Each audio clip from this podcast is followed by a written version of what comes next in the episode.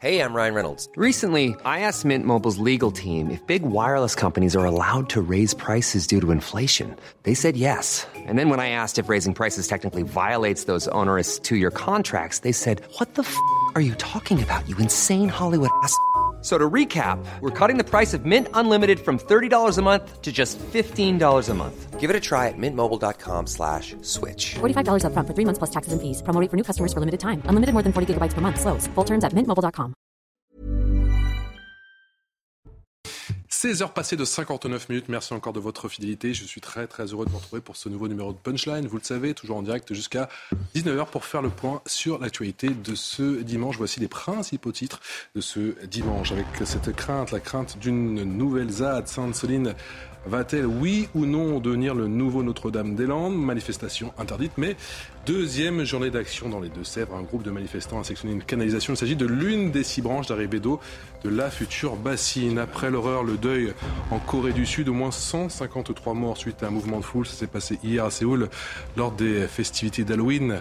Suite à l'après-Covid, un Français, on l'a aujourd'hui, se trouve parmi les victimes, confirme le Quai d'Orsay. Une enquête a été ouverte. Les exportations de céréales depuis les ports ukrainiens sont à nouveau impossibles en raison du blocus russe. L'UE exhorte la Russie à revenir sur sa décision de suspendre l'accord sur leur acheminement. Cela met en danger la principale voie d'exportation de céréales et engrais dont on a besoin pour répondre à la crise alimentaire mondiale provoquée par la guerre, dit Joseph Borrell, le chef de la diplomatie européenne. Et puis le suspense reste entier du côté du Brésil. Quelques 156 millions d'électeurs sont appelés aux urnes depuis ce matin pour le second tour de l'élection présidentielle. Il oppose le président sortant, Jair Bolsonaro, au candidat de gauche, Luis Ignacio Lula da Silva, qui a déjà, vous le savez, occupé la fonction suprême. Les résultats seront connus demain. Dans la matinée, on parle de ces sujets avec Eric Rebel. Bonsoir mon cher Eric. Bonsoir mon journaliste. Charlotte Dornelas nous a rejoint comme tous les dimanches. Bonsoir Charlotte. Bonsoir. Bonne semaine. Bonne semaine. Jusqu'ici tout va bien. Journaliste chez Valeurs Actuelles, Philippe Guibert, enseignant, nous a également rejoint.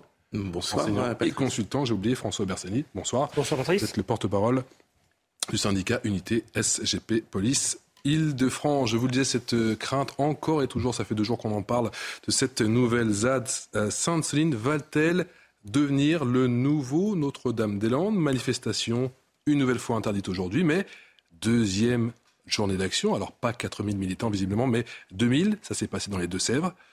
Les précisions, le récit de la journée, c'est avec, avec Mathieu Deves.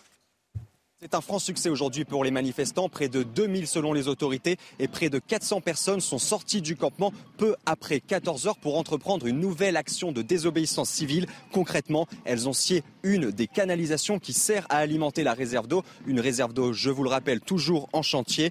Et ce sont désormais six canalisations auxquelles les manifestants comptent s'attaquer et qu'ils ont baptisé les bras de la pieuvre. Une franche réussite donc, malgré l'important dispositif de sécurité. Près de 1600 gendarmes mobiles sont mobilisés encore aujourd'hui avec cinq hélicoptères qui surveillent la zone.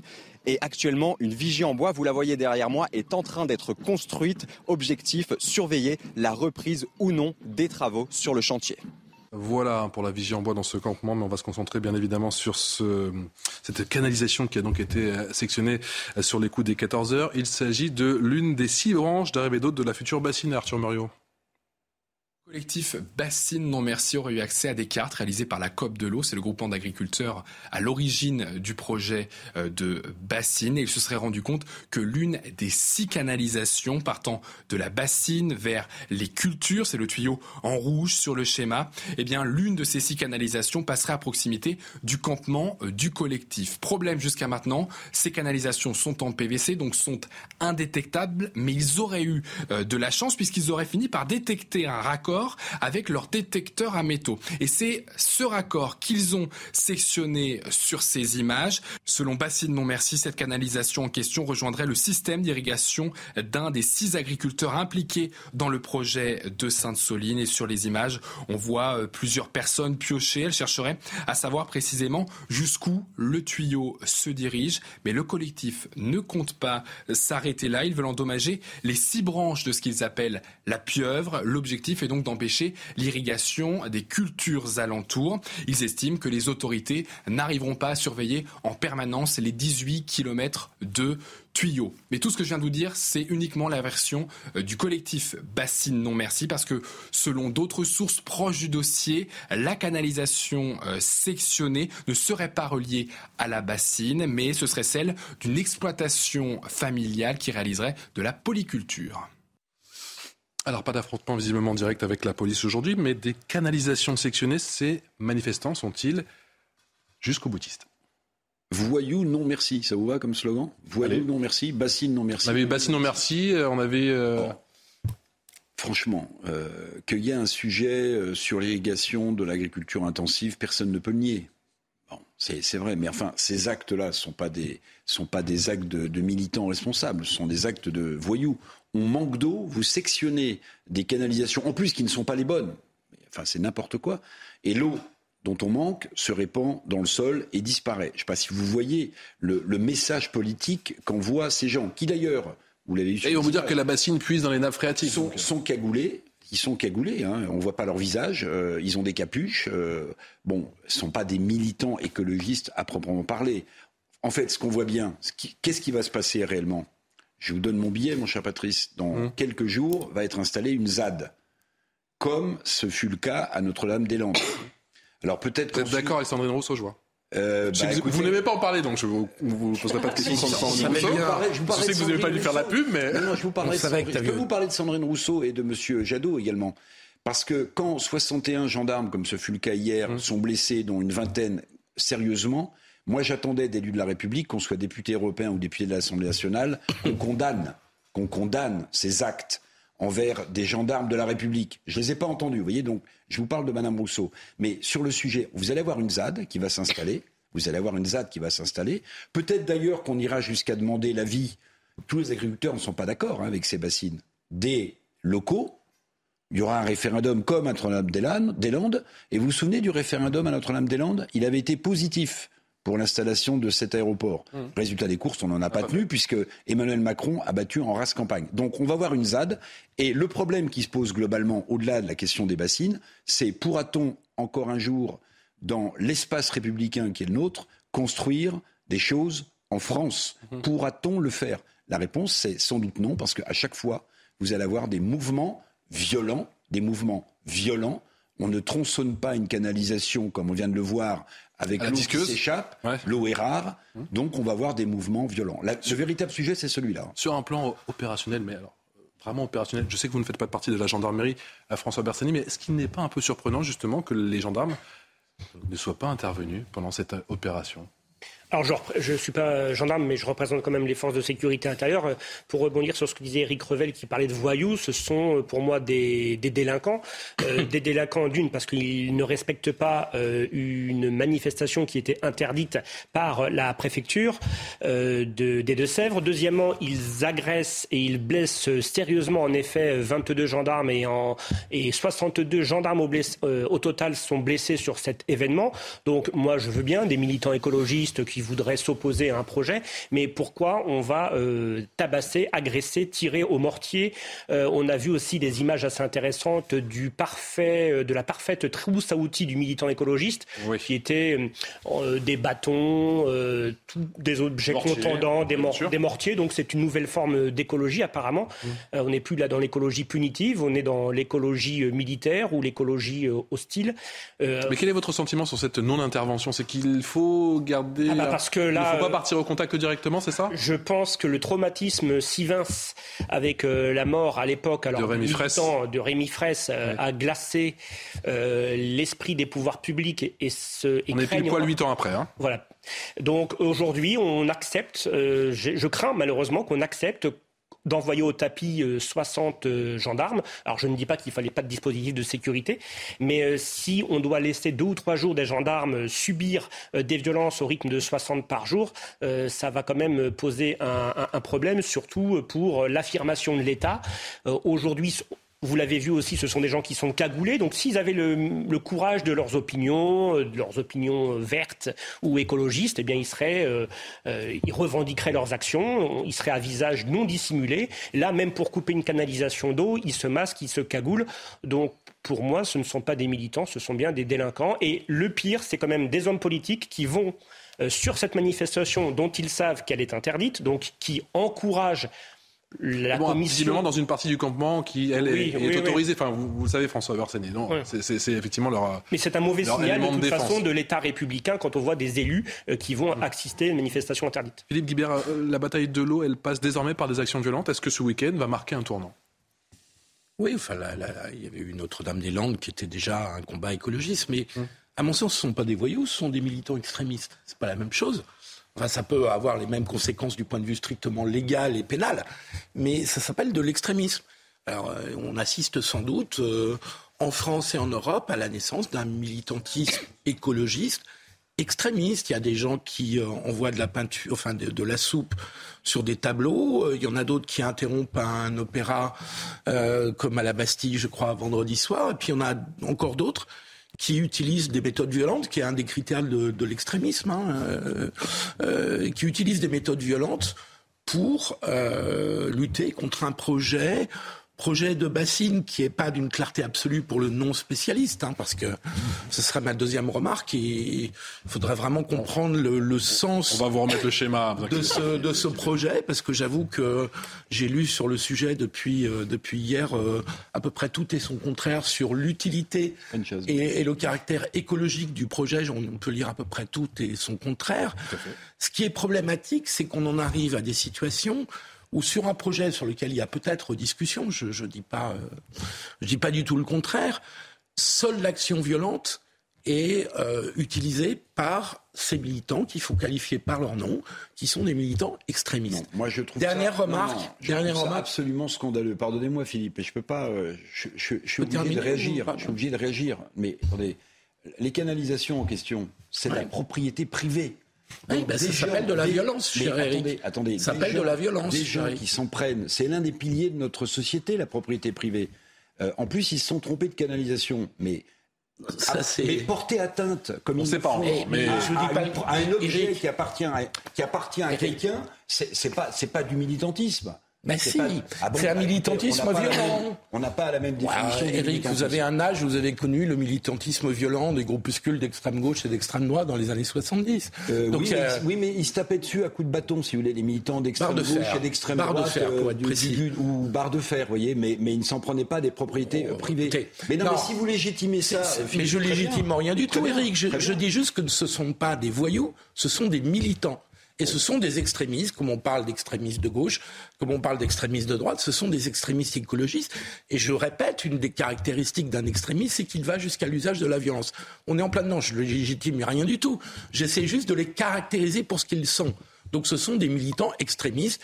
Et à ce titre, euh, eh ben, ils ont blessé 61 gendarmes euh, hier et aujourd'hui, ils cassent une canalisation d'eau. Le problème qui se pose à notre démocratie, c'est sur ce type de projet, est-ce qu'il y a d'autres procédures qui permettent de revenir à un débat démocratique et qui permettent euh, de discuter ce genre de projet? Parce que, pas encore gagné, une hein. fois, je ne suis pas spécialiste, mais je ne suis pas Mais complètement convaincu par ce projet. C'est qu'avant que ce qu'ils appellent la pieuvre ne soit installée euh, euh, à côté de Mosée-le-Mignon, euh, dans, dans les Deux-Sèvres, il y a eu des discussions avec les agriculteurs, il y a eu des discussions avec les élus locaux, et il y a eu un consensus qui s'est dégagé. Je ne crois pas qu'on consensus. Et dans les, Si, et dans les si. élus locaux, il y a des élus écologistes. Il y a des élus écologistes. Il y a un Je ne crois consensus. pas que ça soit un dégagé. consensus, notamment chez les agriculteurs, des gens, gens qui s'arrogent le droit de, de, de bouleverser, de remettre en cause des décisions. Oui. Ça devrait vous interroger. Vous êtes un Ah, mais démocrate. je- ah, mais bien sûr, mais ça m'interroge. C'est ce que je suis en train de vous dire. On assiste à la naissance, je m'en répète, à la naissance d'un extrémisme écologiste qui se manifeste sous des formes violentes, que ça soit ici euh, dans les Deux-Sèvres ou que ce soit ailleurs en Europe. On a vu des, je suis désolé, mais de, de, de, de balancer de la soupe sur des chefs-d'œuvre, c'est un acte violent, même si c'est un bien symbolique. Euh, et puis, euh, et puis d'interrompre, de faire un blocage sur l'autoroute comme ça a été le cas vendredi. Sur la 6, Plus- ouais. Sur la 6. Plus d'interrompre euh, un opéra, même s'il n'y a pas de blessés. Euh, ce sont des actes violents qui visent à remettre en cause l'ordre La, établi. la Donc, désobéissance sans violence, la désobéissance sans violence, c'est le credo d'une certaine Sandrine Rousseau. Écoutez-la. Je soutiens une désobéissance sans violence, hein. surtout quand il s'agit d'écologie. On, est, on a passé un, été qui est un été absolument épouvantable, mm. où euh, il y a eu des feux, des sécheresses, il y a eu 117 villages qui ont été alimentés en eau potable par des camions citernes. On est de nouveau dans le mois d'octobre dans une situation absolument critique. On est dans les températures les plus hautes qui n'aient jamais été vues. Charlotte Dornelas. Je, je vais, je vais pas commenter. J'ai pris des pincettes avec vous sur les bassines, vous avez vu Non, mais c'est sympa. J'ai pris le temps. Non, mais cela dit, cela dit, ça me rassure parce que je, je n'y connais rien en bassine, je ne sais pas comment ça fonctionne. J'ai regardé attentivement votre schéma, mais apparemment eux, ils sont un peu paumés aussi parce que s'ils réussissent à se tromper de canalisation, c'est qu'a priori, ils s'opposent à un projet qu'ils connaissent pas non plus dans petit ces problème de discus. Voilà, petit problème de, de, distance. Non, mais en, fait, d'abord, un, il y a une caractéristique sur ces militants violents puisque j'entends le côté, il y a des militants violents dans tous les, euh, sur toutes les idéologies. Eux ont quand même la particularité. Non, mais pas toutes, mais enfin, globalement, euh, il peut y en avoir, on va dire. Euh, je note que les militants violents d'extrême gauche ont toujours des soutiens politiques euh, de poids, c'est-à-dire des gens élus, ce qui n'arrive pour aucune autre violence, je crois, dans, dans, dans l'espace euh, politique. Yannick Jadot est cautionné en quoi que ce soit. Non, mais le seul fait de se rendre, étant donné la situation, le seul fait de se rendre et d'essayer d'expliquer, et Sandrine Rousseau, pour le coup, elle le fait. Ensuite, je suis d'accord sur le, le, le fanatisme on va dire, écologique qu'on voit ces jours-ci, il y a deux bras. Pour moi, euh, jeter de la soupe sur un tableau, c'est la partie absolument stupide de ce fanatisme-là. Et là, on assiste à un fanatisme beaucoup plus violent, qui est pas nouveau. Hein. On dit on assiste à la naissance, euh, le bébé il est déjà bien né euh, depuis mmh. quelques années. On l'avait déjà vu. Et le problème, c'est que eux, je reprends votre question, est-ce qu'ils est qu'ils sont jusqu'au boutiste? Oui clairement. C'est-à-dire il y a une sorte de mystique dans l'écologie en plus. C'est-à-dire que ils sont, ils sont les serviteurs d'un dogme qui ne souffre aucune, aucune discussion, aucune, aucun dialogue avec personne, aucun compromis euh, sur quelque terrain que ce soit. Donc il y a ces militants qui, eux, iront jusqu'au bout parce qu'en plus, ils ont la vertu avec eux et que donc ça peut mériter de prendre certains risques et d'en faire prendre à d'autres. Les gendarmes, en l'occurrence hier, il n'y a aucune honte. Hein. Ils sont là le lendemain. Il y, a, des dizaines de gendarmes blessés. Il y a même des blessés dans leur rang à eux. Et ils vont le lendemain euh, Mais ce, ce qui est plus inquiétant, c'est que eux savent très bien jusqu'où ils veulent aller et avec quel risque ils veulent euh, mener ces actions-là. Et en face, en effet, on a des pouvoirs publics, et on l'avait déjà vu à Notre-Dame-des-Landes, qui sont tétanisés. Et vous avez rappelé ce qui s'était passé avec Rémi Fraisse. Il y a cette, ce, ce, ce, ce, traumatisme, on va dire, euh, dans le maintien de l'ordre de manière générale, de, euh, du, du, mort qui peut arriver dans, dans, dans l'exercice du maintien de l'ordre. Et ça tétanise absolument. Et la question que vous posiez, elle est quand même légitime. On se dit, il y a eu des blessés hier, et aujourd'hui, ils arrivent, on voit les images, et ils sont tranquillement en train de le faire. Pourquoi? Parce que, et c'était la même chose à Notre-Dame-des-Landes, souvenez-vous. Ils disent que dans leur rang, il y a une cinquantaine de blessés. Oui, non, mais c'est pour ça. Et ça, ça les gêne pas, ils s'arrêtent pas pour autant. Mmh. Édouard Philippe, à l'époque de Notre-Dame-des-Landes, et c'est pareil avec les bassines. Moi, je veux bien qu'on discute tant qu'on veut, et le projet d'aéroport, outre la question du référendum que vous rappeliez. Euh, Qui n'est jamais respecté. non, mais là, il y a la question du référendum. Là, il y a des discussions aussi. Je veux bien qu'on discute les projets. Mais Édouard Philippe, à l'époque, avait dit on renonce au projet d'aéroport de Notre-Dame-des-Landes, mais euh, dans les 24 heures, il n'y aura plus personne à Notre-Dame-des-Landes. Ça n'a jamais été respecté. Cet ordre-là n'a jamais été suivi des faits. Donc ces gars-là, en fait, avec leur cagoule et leur capuche, ils se disent après tout, on fait ce qu'on veut, ils n'interviendront pas. Voici, ma chère Charlotte, l'une des vidéos qui a été postée ce matin par la gendarmerie nationale.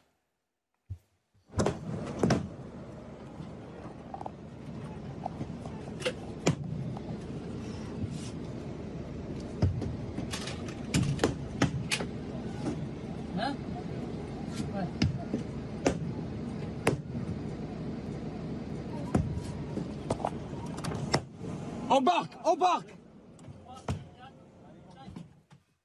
François Bersani, le concept de désobéissance sans violence, vous le comprenez? Non mais moi, moi, je suis un républicain comme tous mes collègues. Quand on n'est pas satisfait de quelque chose, on utilise des voies de recours normales, on utilise, on, va devant les tribunaux, on, essaie de faire casser éventuellement euh, devant les, tribunaux des autorisations ou si ça a été décrété d'utilité publique. Enfin, on, est, on, essaye de, respecter le droit. Maintenant, quand vous avez en effet des hommes politiques de premier plan qui, juste après des élections qu'elles soient législatives ou qu'elles soient présidentielles, expliquent à, leurs troupes que certes il y a eu des élections, certes il y a la démocratie, mais maintenant il faut que ça s'exprime dans la rue ou euh, dans les champs ou, euh, ou ailleurs, eh bien on, arrive en fait à, ces conséquences-là. Euh, je voudrais quand même rappeler aux, aux, téléspectateurs nombreux qui vous regardent, c'est qu'il y avait quand même près de 500 gendarmes hier minimum mobilisés pour encadrer une fameuse bassine. Et pendant que ces gendarmes sont là, ils ne sont pas ailleurs, c'est la vérité de la palisse. Et aujourd'hui, aujourd'hui, est-ce que pour un contentieux sur un problème d'irrigation, est-ce qu'il y a lieu d'attaquer au mortier avec des engins explosifs euh, des gendarmes et, d'en faire 70 de guerre. Ils vous parlent de guerre de l'eau.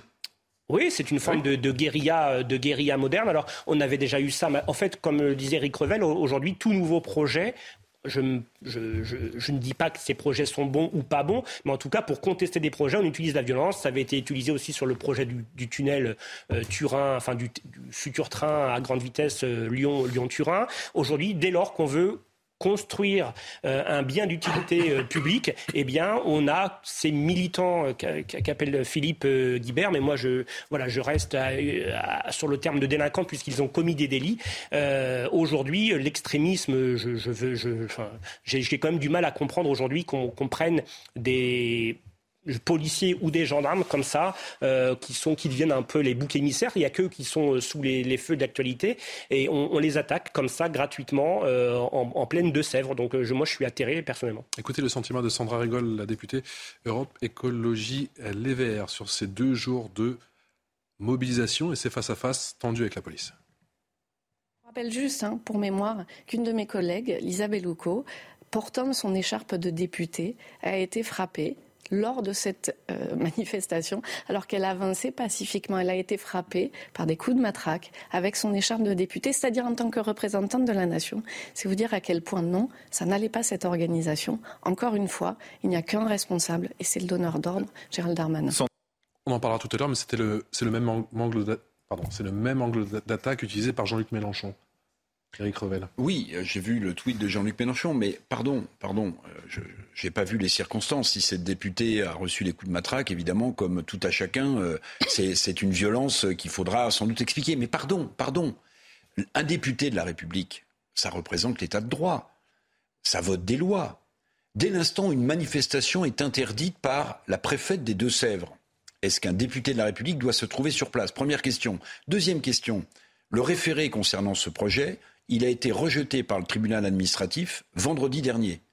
Vendredi dernier. Hein Bien, si on ne respecte plus ni l'état de droit ni une décision de justice, alors il ne faut pas s'étonner que nous soyons, euh, que nous donnions l'impression d'être dans une espèce de d'impasse totale. Et puis pardonnez-moi, euh, Charlotte, euh, sans doute par générosité, n'a pas voulu commenter ce qu'a dit Madame Rousseau. Mais vous avez entendu ce qu'elle a dit? Je suis contre la violence euh, en écologie, n'est-ce pas? Elle était sur place. Est-ce que vous avez un sonore, un seul son de Madame Rousseau qui dénonce les actes de violence de ces euh, voyous cagoulés qui s'en sont pris aux forces de l'ordre? Est-ce qu'il y a un son? Est-ce que Madame Rousseau a dénoncé la violence hier soir d'une partie des militants d'extrême gauche Elle l'a même légitimé. Elle l'a même légitimé. Elle l'a même légitimé. Donc, écoutez, entendre une journaliste l'interroger, lui laisser passer l'idée qu'elle est contre la violence euh, euh, en, matière écologique, mais, mais pardon, mais on, est complètement sur la tête. Non, elle l'a même légitimé, cette violence, puisqu'elle a dit qu'elle croyait à la nécessité d'une écologie de combat. Et que la ZAT était qu'une question de temps, hein, euh, Donc, elle a d'une certaine manière légitimé ce militantisme extrémiste.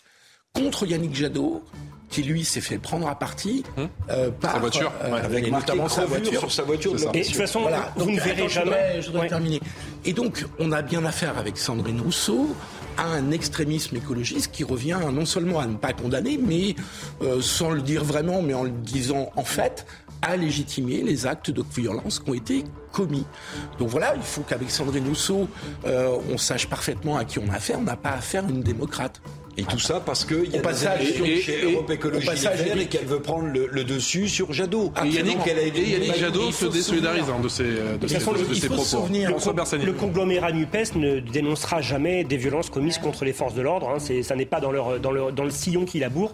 Ils condamneront toujours en effet des, des hypothétiques violences euh, sur des membres de leur conglomérat ou sur euh, des citoyens, mais jamais sur la police. La ZAD est-elle imminente du côté de Sainte-Soline Va-t-on assister à une semaine décisive On continue à en parler dans un instant dans Punchline pour rester avec nous. Tout de suite. 17h passées de 29 minutes sur CNews, la suite de Punchline, l'essentiel de l'actualité. C'est tout de suite avec le cabinet SOS médecin de Melun qui est fermé, et cela tout le week-end après l'agression d'un médecin, roué de coups par une mère de famille venue faire ausculter son fils. Ce docteur s'est vu attribuer 10 jours d'interruption de travail. Les exportations de céréales depuis les ports ukrainiens sont à nouveau impossibles en raison du blocus russe. L'UE exhorte la Russie à revenir sur sa décision de suspendre l'accord sur leur acheminement. Le suspense reste entier au Brésil. Quelques 156 millions d'électeurs appelés aux urnes depuis ce matin pour le second tour de l'élection présidentielle. Il oppose le président sortant, Jair Bolsonaro, au candidat de gauche, Luis Ignacio Lula da Silva, qui a déjà occupé la fonction suprême.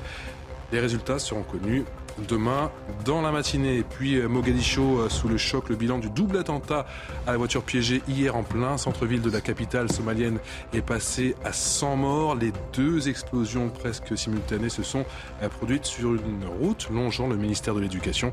Attentat qui n'est toujours pas revendiqué. On est toujours avec Charlotte Dornelas, avec Eric Revel, avec Philippe Guibert, avec François Bersani du syndicat SGP Police Île-de-France. On parlait de ces bassines de jours de mobilisation deux jours de manifestations interdites, avec euh, bien sûr ces journées émaillées par des violences. Alors pas aujourd'hui, pas de face à face tendu entre les manifestants et les forces de l'ordre, mais hier en revanche, ça donnait ça.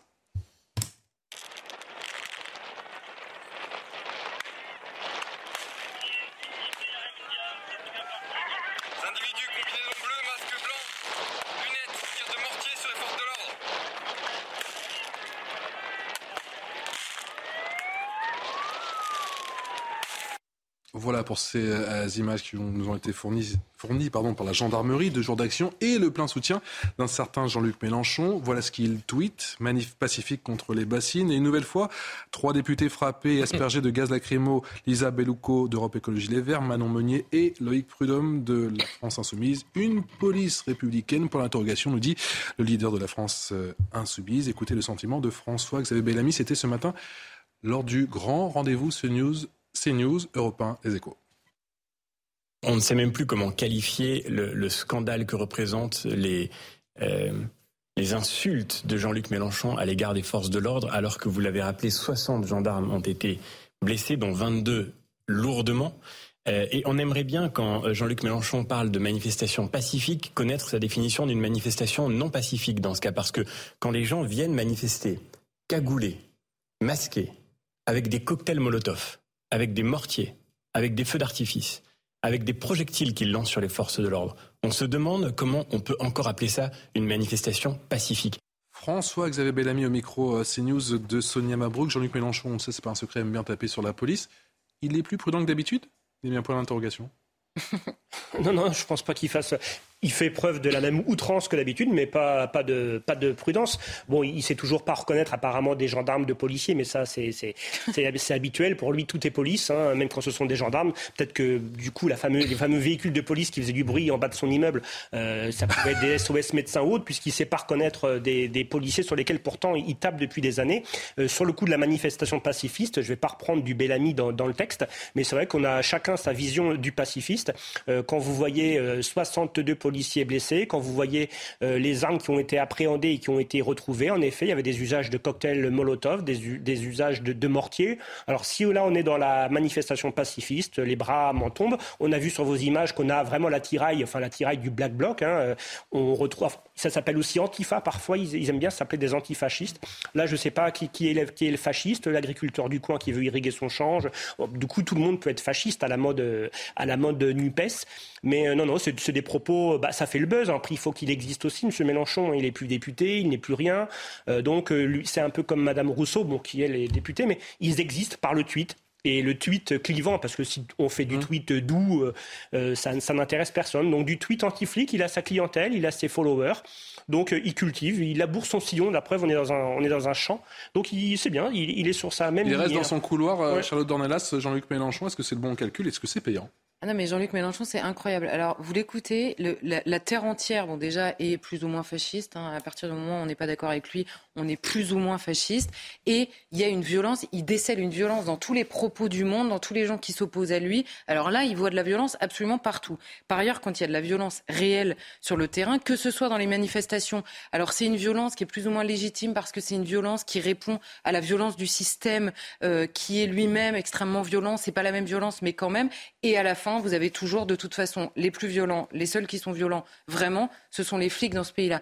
Il, est fatigant. Il est fatigant parce que, un, ça, devient, c'est tellement caricatural que c'en est absurde. Et en effet, l'utilisation du mot pacifique, euh, je ne vois pas bien ce qu'elle vient, euh, ce que ce, que ce mot-là euh, vient faire ici. Et encore une fois, on ne sait pas très bien ce qu'il en pense sur le fond, mais c'est exactement ce que je disais tout à l'heure, que qu'on le veuille ou non, les seuls militants violents qui trouvent un appui dans la classe politique, ce sont les militants d'extrême gauche. Il y a une fascination pour la violence à l'extrême gauche, qui n'est pas nouvelle, qui historiquement se, se, retrouve quand même à peu près à toutes les pages de l'histoire, mais qui est très claire aujourd'hui.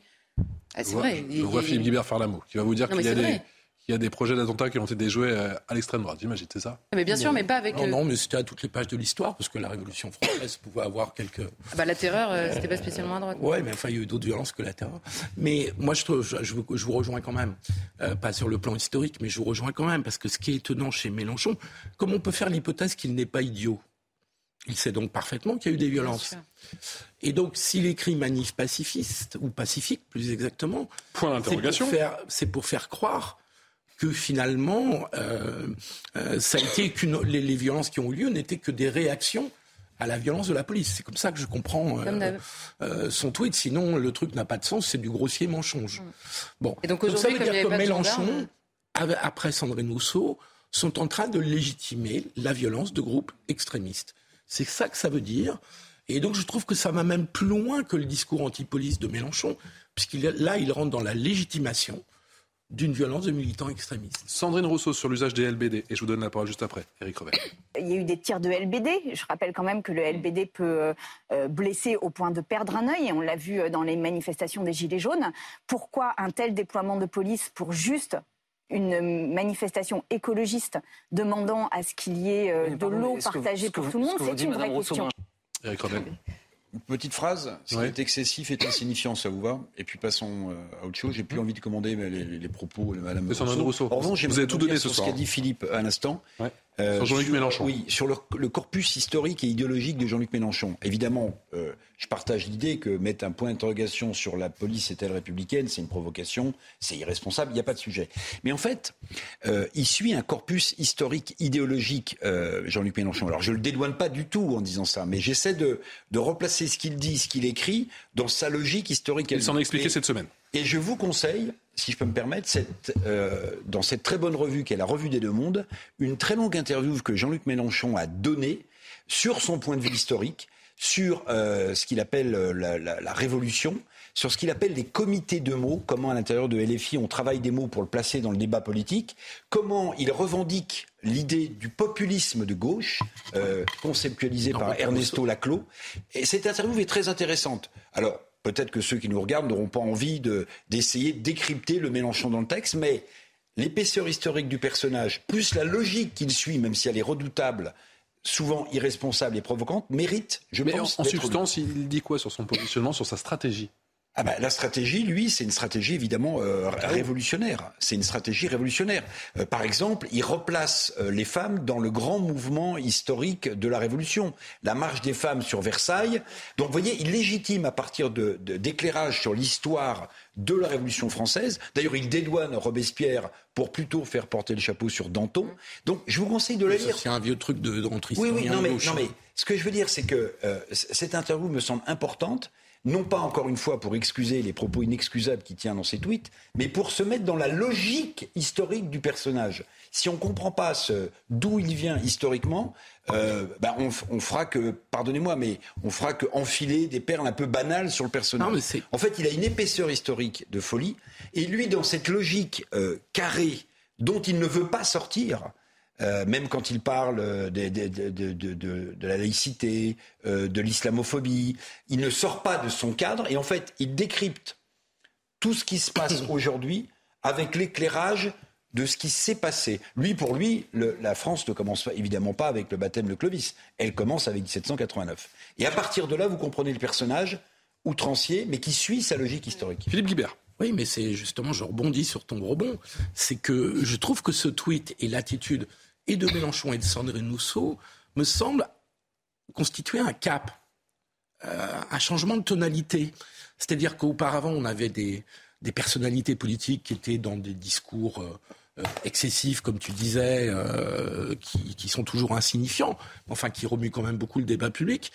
Et là, je trouve qu'on est passé à un stade supplémentaire qui est la justification de la violence de la part de militants extrémistes à la fois dans le propos de Sandrine Rousseau quand elle dit il faut une écologie de combat après qu'on ait mis 61 gendarmes euh, à l'hôpital ou à l'infirmerie euh, suite à ce qui s'est passé hier, et Jean-Luc Mélenchon aujourd'hui qui essaye de retourner le, le, le, le problème en, en, attaquant la police sans dire un mot des violences qui ont été, qui ont été commises pardon, par les manifestants. Donc là, on a cette partie de la gauche. Yannick Jadot n'est pas là-dedans. On peut être d'accord ou pas d'accord avec Yannick Jadot. Mais Yannick Jadot n'est pas là-dedans et pas dans la même logique. C'est Mélenchon... les extrémistes de gauche, hier, ont écrit sur sa voiture crevure. C'est exactement ça. Parce que tu sais, à gauche, cher Eric, il y a toujours eu les réformistes, les modérés, se sont toujours fait insulter par les radicaux. Oui, mais dans l'état de fracturation de la société française, si on légitime politiquement pour des gens, entre guillemets, qui ont pignon sur rue politique cette violence, alors il faut craindre le pire. Il je suis d'accord avec toi. Je trouve que c'est pour ça que il faut qu'il y a la responsabilité. Ils ont franchi un. François Bersani. Sur le, pour revenir juste sur le tweet et sur le, la police est-elle républicaine On a bien compris de toute façon que seul lui euh, incarne la République. Vous vous souvenez de la perquisition la République, au siège de son, de son, de son office. Euh, la République, c'est moi. Il avait secoué physiquement des policiers et un procureur et il hurlait en disant que la République c'était lui. Donc euh, pour lui, je pense qu'il dans son spectre, il ne voit que lui. Euh, il est, il est le, la nouvelle Marianne, c'est lui, la, République et euh, bah, la, police. Euh, la police est une force d'oppression. Euh, bon, ce sont des vieux, des vieilles lunes anarcho-extrémistes de gauche, comme le disait Charlotte, Charlotte Dornelas. Donc voilà, il est, il est, il est égal à lui-même en fait. Charlotte. Non, mais par ailleurs, j'aimerais bien que quelqu'un demande à Jean-Luc Mélenchon, en l'ayant en face de lui, ça veut dire quoi républicaine dans ce tweet? Pardon, mais il nous explique qu'il y a des gaz lacrymaux d'un côté, une manif, une manif pacifique de l'autre. Bon, déjà, dans son tweet, il y a au moins trois mots qui méritent une définition, parce qu'apparemment, il n'a pas la même que le dictionnaire français. Mmh. Donc, c'est, il, il, nous explique qu'il y a une manif pacifique des gens gentils. Il a vu les images comme tout le monde, Sandrine Rousseau aussi, j'imagine, où les tirs viennent quand même des manifestants en premier, avec, alors moi, je ne sais pas différencier, je ne sais pas ce qu'ils ont mortier. là, avec du, du, mortier. Bon, voilà. Euh, on sent qu'ils sont pas là quand même, a priori pour discuter gentiment.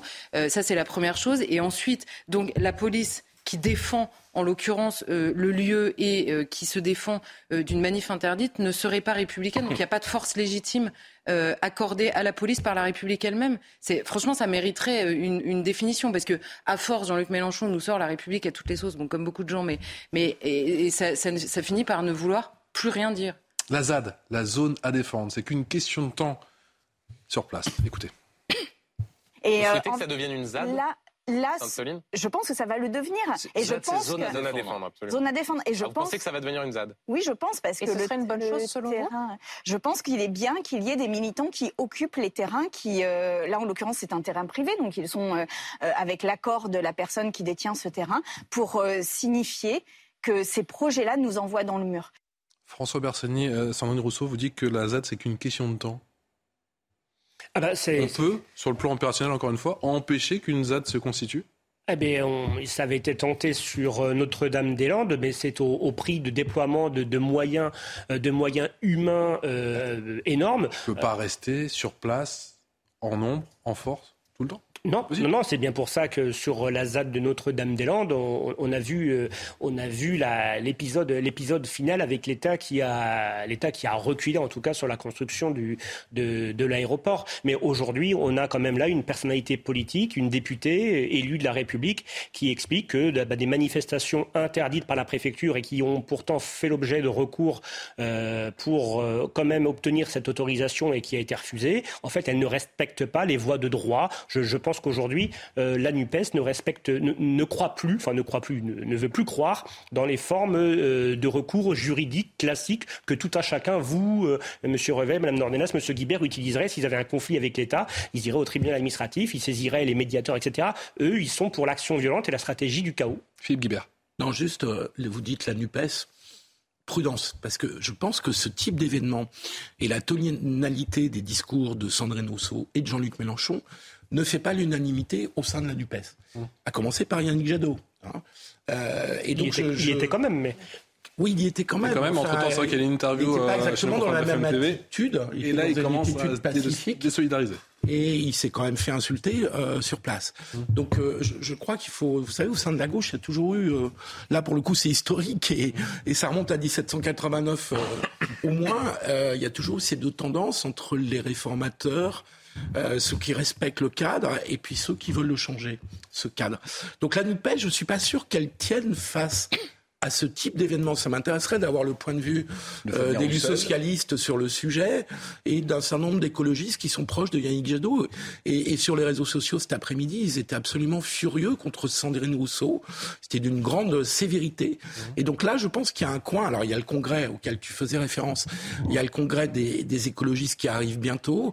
Donc ça s'inscrit aussi, mais aussi au PS. Et aussi au PS. C'est intéressant. Mais, mais là, c'est une vraie épreuve. Entre les uns et les autres. C'est une vraie épreuve pour la NUPES. Charlotte Dornelas, est-ce que c'est une séquence de nature à faire paniquer le gouvernement qui n'avait peut-être pas besoin de ça en plus?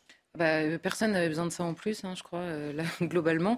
Euh, Est-ce que ça va les faire Alors ça peut faire diversion, hein, je sais pas, mais ça, hein, cynique, ça, pose, ça, pose, à ce gouvernement, comme à n'importe quel autre gouvernement d'ailleurs, la question qu'on se posait tout à l'heure, c'est-à-dire quels risques sont-ils prêts à prendre pour ne pas tomber dans le piège encore, en effet, d'une nouvelle ZAD et du commentaire de ces images complètement dingues où on voit les gendarmes. C'était pareil à Notre-Dame-des-Landes. On, on, on, tombait, il y avait des journalistes qui rentraient dans la ZAD, qui tombaient sur des manuels de la violence, de comment utiliser telle arme ouais, contre les gendarmes. C'est quand même des gens qui sont prêts à, la, à prendre le risque de tuer, voire même de mourir dans les affrontements. Enfin, je veux dire, ils sont en guerre et, et, le mot guerre a un sens pour eux.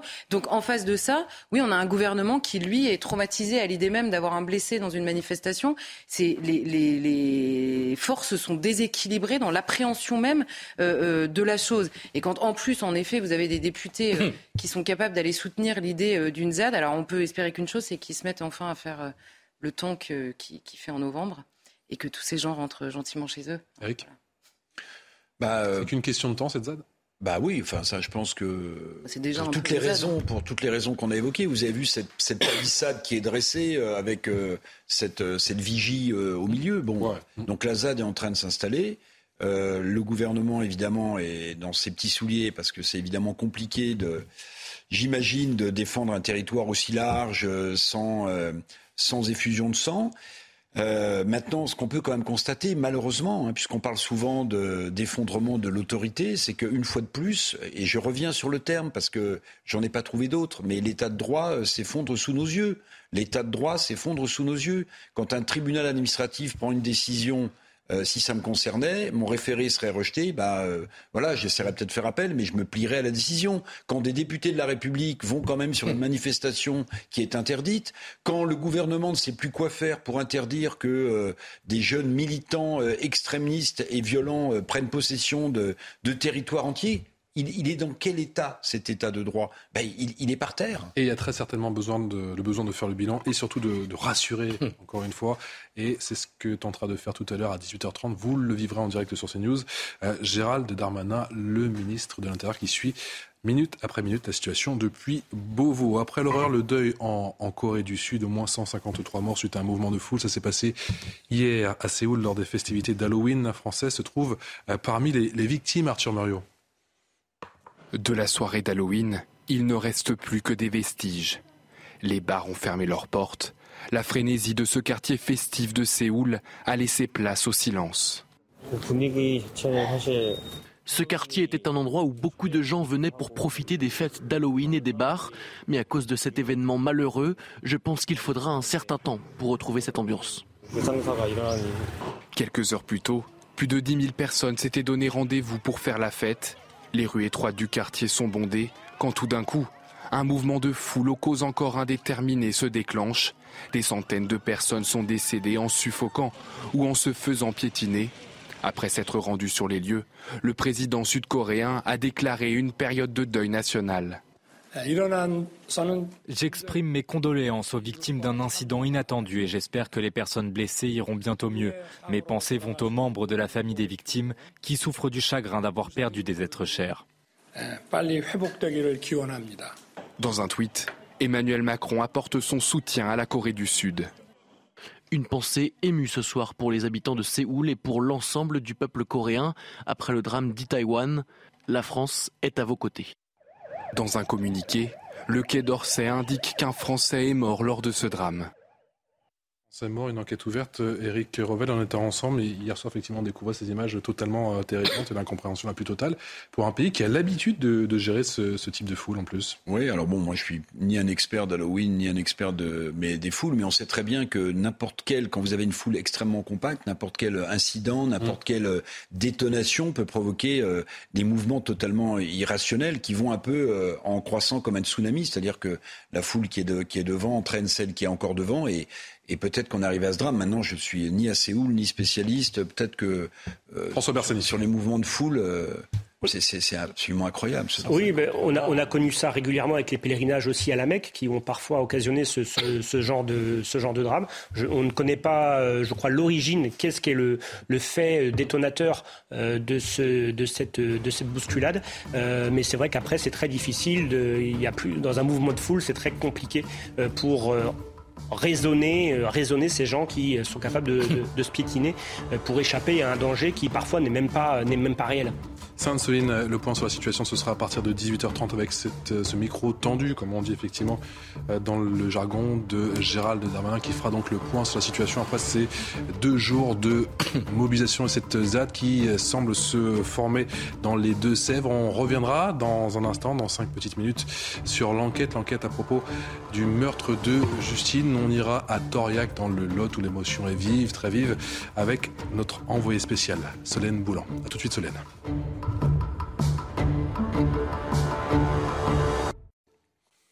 17h passées de 59 minutes, la deuxième partie de Punchline. Voici les titres de ce euh, dimanche. La crainte d'une euh, nouvelle ZAD dans les Deux-Sèvres. Sainte-Soline va-t-elle devenir le nouveau Notre-Dame-des-Landes? Manifestation interdite, mais deuxième journée d'action. Un groupe de manifestants a sectionné une canalisation. Il s'agit de l'une des six branches d'arrivée d'eau de la future bassine. Gérald Darmanin fera le point depuis la place Beauvau à 18h30. Ce sera à vivre bien évidemment en direct sur euh, CNews. Le cabinet SOS Médecins de Melun fermé cela tout le week-end après l'agression d'un docteur ou de coup par une mère de famille venue faire ausculter son fils. Le médecin s'est vu attribuer 10 jours d'interruption de travail. Les exportations de céréales depuis les ports ukrainiens sont à nouveau impossibles en raison du blocus russe. L'UE exhorte la Russie à revenir sur sa décision de suspendre l'accord sur leur acheminement. Cela met en danger la principale voie d'exportation de céréales et d'engrais dont on a besoin pour répondre à la crise alimentaire mondiale, nous dit le chef de la diplomatie européenne. Et puis le suspense reste entier au Brésil. Quelques 156 millions d'électeurs appelés urnes depuis ce matin pour le second tour de l'élection présidentielle. Il oppose le président sortant Jair Bolsonaro au candidat de gauche à Lula qui a déjà occupé la fonction suprême. Les résultats seront connus demain dans la matinée. Eric Revel, journaliste toujours en plateau avec Charlotte Dornelas, journaliste chez Valeurs Actuelles, Philippe Guibert, enseignant et consultant, François Bersani qui est le porte-parole du syndicat Unité SGP Police. Je vous rappelle le rendez-vous tout à l'heure, 18h30, la, prise de parole de Gérald Darmanin sur cette situation du côté de Sainte-Soline. Rebonsoir à tous les quatre. Merci encore d'être avec nous pour cette deuxième partie de euh, Punchline. Je n'arrive toujours pas à y croire. Le choc, l'incompréhension, la la plus totale, la peur aussi, les langues se délient encore et toujours après le meurtre de euh, Justine Vérac. Bonsoir Solène Boulan, vous êtes euh, l'envoyé spécial de CNews, vous êtes à, Toriac, vous vous trouvez dans le Lot. On le rappelle, Lucas, elle, a donc avoué, l'enquête ne fait que commencer, mais présente encore bon nombre de zones d'ombre. Oui, Patrice, dans cette affaire, plusieurs questions euh, restent en suspens. Lucael a été mis en examen pour meurtre, séquestration et viol, alors qu'il assure de son côté avoir eu un rapport sexuel consenti avec Justine Vérac. Avant le drame, la jeune fille de 20 ans s'est rendue dans une boîte de nuit de Brive-la-Gaillarde. C'est là qu'elle a croisé euh, le chemin euh, de son euh, tueur présumé. Et selon Théo, un ami de Justine, elle se serait sentie mal après avoir bu une coupe de champagne qui avait selon elle une odeur bizarre. Les analyses toxicologiques qui sont toujours en cours permettront de déterminer si une substance a bel et bien été déposée dans son verre. Le tueur présumé, lui, un ouvrier agricole âgé euh, de 21 ans, assure également avoir porté un seul coup de poing à Justine provoquant sa mort. Le procureur de Limoges fait état, lui, de son côté, de plusieurs coups de poing, dont un porté avec un objet euh, contondant. Enfin, c'est la question du mobile qui reste en suspens. Pourquoi Lucas aurait-il tué Justine, eux qui se connaissaient euh, à peine? L'autopsie sur le corps de Justine Vérac permettra d'éclaircir certains de ces points. De son côté, le tueur présumé a été placé placé en détention provisoire. Pour les faits dont il est accusé, il encourt la réclusion criminelle à perpétuité. Merci pour toutes ces précisions, Solène. Solène Boulan depuis euh, Toriac, ça se trouve dans le Lot avec les images pour CNews d'Olivier Gangloff. On va réécouter le témoignage témoignage important de Vincent. Vincent, c'est l'un des amis de Justine qui a passé le début de soirée avec Justine, récit d'Alexis Vallée, avec Jeanne Cancard et Fabrice Elsner. Justine, c'était sa grande amie, une femme bienveillante et attentionnée. Chaque fois que je la voyais, euh, elle avait un grand sourire euh, qui, comment dire, qui donnait de la joie de vivre directement. Vincent a accepté de témoigner face à notre caméra. C'est l'une des dernières personnes à avoir vu Justine vivante. On parlait un petit peu de tout et de rien, on, dansait, on chantait, c'était un moment très convivial. Euh, quand on est parti justement de chez moi, on a été directement au bar local moi, j'ai bu euh, une bière et euh, Justine a bu euh, du sirop de violette. Parce qu'elle m'avait dit justement qu'elle n'avait pas envie de boire plus parce qu'elle devait reprendre la route ensuite pour rentrer chez elle. Vers minuit, Justine ramène Vincent chez lui et se souhaite une bonne soirée. Ce sera leur dernier échange. La jeune femme se rend ensuite en boîte de nuit avec des amis. Mais durant la soirée, elle constate que son verre a un goût bizarre. Elle ne se sent pas bien et décide de sortir. Théo l'a accompagné jusqu'à la voiture. Lucas les a accompagnés. À un moment, euh, Lucas a dit à Théo de, rentrer, de profiter un petit peu de sa soirée, qu'il s'en occuperait, que lui aussi avait envie de dormir et que Justine avait envie de dormir. Et au final, euh, ils ont échangé le numéro de téléphone. Théo est parti et il est revenu 40 minutes plus tard et au final, ben, il ne voyait plus personne. La voiture, la voiture était là, mais il n'y avait plus personne dans la voiture. Théo a essayé de le contacter, et euh, ben, au tout début, il n'a pas répondu. Et euh, à un moment, il a répondu en disant qu'il avait d'autres choses à faire, qu'il n'avait pas que ça, enfin, il n'avait pas que à s'occuper justement de sa pote bourrée. Et euh, ben, après, il a réussi à l'avoir au téléphone et ensuite il a énoncé que ben, elle était partie avec quelqu'un d'autre, un certain Noé, alors que ben, on connaît aucun Noé que Lucie n'aurait pu connaître. Le corps sans vie de Justine ne sera retrouvé que quatre jours plus tard près de son domicile. Lucas, le principal suspect, est poursuivi pour viol, séquestration et meurtre. Bonsoir Jean-Pierre Bouchard, merci d'avoir accepté notre euh, invitation. Vous êtes psychologue et euh, criminologue. On n'a pas encore bien sûr tous les détails, l'enquête ne fait que commencer, mais on, commence à avoir quand même pas mal de, récits, pas mal de témoignages des, proches, des, amis de, Justine. Il semblerait que Lucael a isolé, ait isolé Justine. Est-ce que cela ressemble pour vous à un scénario de prédation? Alors ça ressemble à des scénarios qui sont connus, hein, s'il est, confirmé évidemment. Euh, mais il y a encore beaucoup d'inconnus. Qu'est-ce qui se passe entre la sortie de, la charrette et euh, l'homicide réel? Est-ce que cet homicide a eu lieu euh, avant d'arriver à la maison de Lucas? Est-ce que ça a eu lieu dans la maison de Lucas? Que s'est-il passé dans la voiture? Dans quel état était Justine pendant ce transport jusqu'à sa maison? Autant d'inconnus, mais des inconnus qui, vont être levés rapidement grâce à l'autopsie, grâce à l'avancée de l'enquête, puisque l'autopsie va révéler beaucoup de choses, l'analyse toxicologique notamment. Est-ce que euh, quelle quantité d'alcool elle pouvait avoir dans le sang euh, Est-ce qu'elle avait ingéré d'autres toxiques euh, Dans quel état était-elle Et puis, et puis la, la recherche de la cause de la mort va être fondamentale aussi. Est-ce que ce sont réellement un ou des coups qui l'ont euh, euh, qui l'ont tué. Y a-t-il autre chose? Y a-t-il des traces d'agression sexuelle évidemment? Tout ça va être extrêmement important et l'enquête se focalise là-dessus évidemment sur cette autopsie, mais aussi sur les analyses téléphoniques, les enquêtes d'environnement et de personnalité auprès des gens qui connaissaient ce jeune, donc ce Lucas. autant d'éléments qui vont faire que cette enquête va prendre une toute autre orientation, mais pour l'instant, c'est vrai qu'on a des trous, on ne peut faire que des suppositions. Euh, donc, pour en revenir à votre question sur la prédation, est-ce qu'il avait cet esprit de prédation euh, avant euh, de, la rencontrer sur le parking à la sortie donc de du nightclub ou est-ce que ça s'est passé en cours de route? C'est-à-dire en gros est-ce qu'il y a préméditation ou est-ce qu'il n'y a pas préméditation? euh, les éléments matériels qui vont tomber dans les semaines qui suivent vont révéler tout ça. Jean-Pierre Bouchard, quand euh, Théo, hein, son, ami, c'est un autre témoignage, Théo lui dit, effectivement à ce qu'il va s'occuper de Justine. Lucas lui répond qu'il va eh bien gérer. Il lui met, euh, allez, on peut dire effectivement, il prend l'ascendant concrètement effectivement sur ce Théo. Cela témoigne d'un certain comportement de possession Alors après, c'est là où tout se joue. C'est-à-dire que quand il dit ça, est-ce que ça veut dire qu'il veut l'isoler, justement, c'est-à-dire évacuer Théo pour être seul avec elle euh, Et est-ce qu'il a quelque chose derrière la tête euh, ou pas euh, C'est très difficile à dire. Il faut pas oublier que pour lui, maintenant, la, pression est sur lui, que les éléments matériels vont tomber et que lui aussi va changer de comportement. il est en train de penser à tout ça, évidemment. Et quand les éléments matériels vont tomber, puisqu'il a accès au dossier, il va les voir. Euh, ce sont des choses qu'il ne pourra pas contredire et il va sûrement avancer dans ses confessions. Quelle est la mécanique du mensonge, euh, du mensonge chez ce type de criminel? Alors, je ne colle pas cette affaire parce qu'encore une fois, on ne connaît pas tout, mais euh, généralement, les gens qui mentent, notamment dans les affaires criminelles pour lesquelles ils sont mis en cause, quand ils font le choix de mentir et d'échapper à la, à la réalité, puisque Seuls eux connaissent cette vérité, puisque la victime est morte.